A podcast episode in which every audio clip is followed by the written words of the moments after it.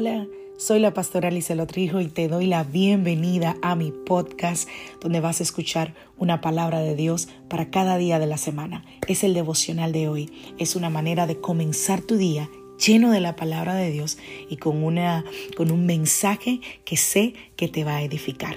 Dios te bendiga. Aquí el devocional de hoy.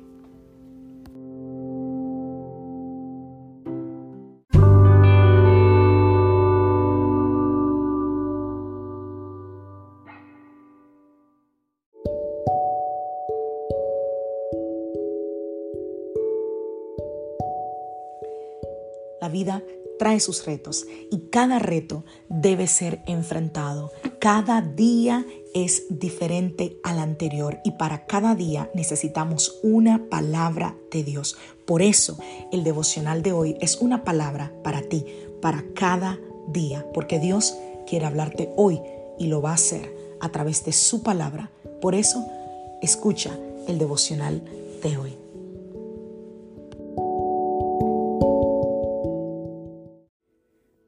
Devocional del día de hoy, el fruto del Espíritu. Vamos a Gálatas capítulo 5, vamos a leer allí algunos versos. Dice, porque esta va en contra de lo que el Espíritu quiere y el Espíritu desea lo que va en contra de la naturaleza pecaminosa.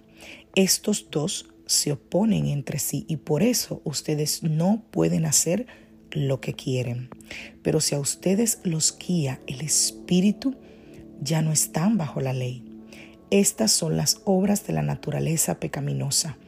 Inmoralidad sexual, impureza y libertinaje, idolatría y brujería, odios, pleitos, celos, iras, rivalidades, disensiones, sectarismos y envidia, borracheras, orgías y otras cosas como esas como ya les dije antes, se los repito ahora, los que llevan esa clase de vida no heredarán el reino de Dios. En cambio, este es el fruto que el Espíritu produce en nosotros. Amor, gozo, paz, paciencia, benignidad, bondad, fidelidad, humildad y dominio propio.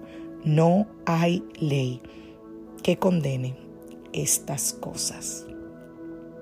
Wow el desarrollo, dijo Kim Keller, que el desarrollo del carácter de Cristo alimentado por el Espíritu es liberador, porque nos acerca a ser las personas que fuimos diseñadas a ser, la gente con corazones renovados que nuestro Espíritu quiere que seamos. Wow. La Biblia habla aquí en Gálatas capítulo 5 que el fruto del Espíritu es amor, gozo, paz, paciencia, benignidad, bondad, fe, mansedumbre y templanza. Dependiendo tu versión, puede que algunas palabras cambien, pero la esencia es la misma. Esas son las cualidades que hacen el fruto. No hay nueve frutos. La Biblia habla de el fruto, o sea, en singular. Es un fruto de nueve partes. Es como, es como una mandarina no sé cómo le llaman en tu país, una mandarina, una, una china, decimos en mi país, a las naranjas, que es una sola, pero que tiene diferentes gajitos, ¿no? Diferentes partes dentro de sí. Pues más o menos así podemos imaginar lo que la Biblia habla del fruto del Espíritu. Encontré que la palabra en griego fruto es carpos y una de sus definiciones es que es un resultado de algo. Cuando el fruto del Espíritu es mostrado en nuestras vidas es, es el resultado de que nosotros estamos siendo guiados por el Espíritu de Dios. Porque recordemos nuestra naturaleza pecaminosa. El ser humano de por sí no es bondadoso, no es benigno, no es amoroso, no tiene dominio propio. Todo eso solo puede venir del Espíritu. Así como dijo Jesús que la, las ramas de la vid ¿verdad? De la, del, árbol que da la, la uva, está conectada para que pueda dar uvas, ¿verdad? Así el fruto del Espíritu es la evidencia de que nosotros estamos conectados a Cristo. ¿Y por qué? Te preguntarás, ¿por qué el fruto del Espíritu es mencionado? porque los versos que están arriba, anteriores, que los preceden, el pretexto, menciona cosas fuertísimas, actos pecaminosos como la inmoralidad sexual, la impureza, la idolatría. Fíjate que aquí se habla de odios, de celos, de ataques de ira, santo Dios, de ambición egoísta, de borrachera. Si tú te fijas, la Biblia dice que todo eso se llama la carne y que son nuestros deseos humanos.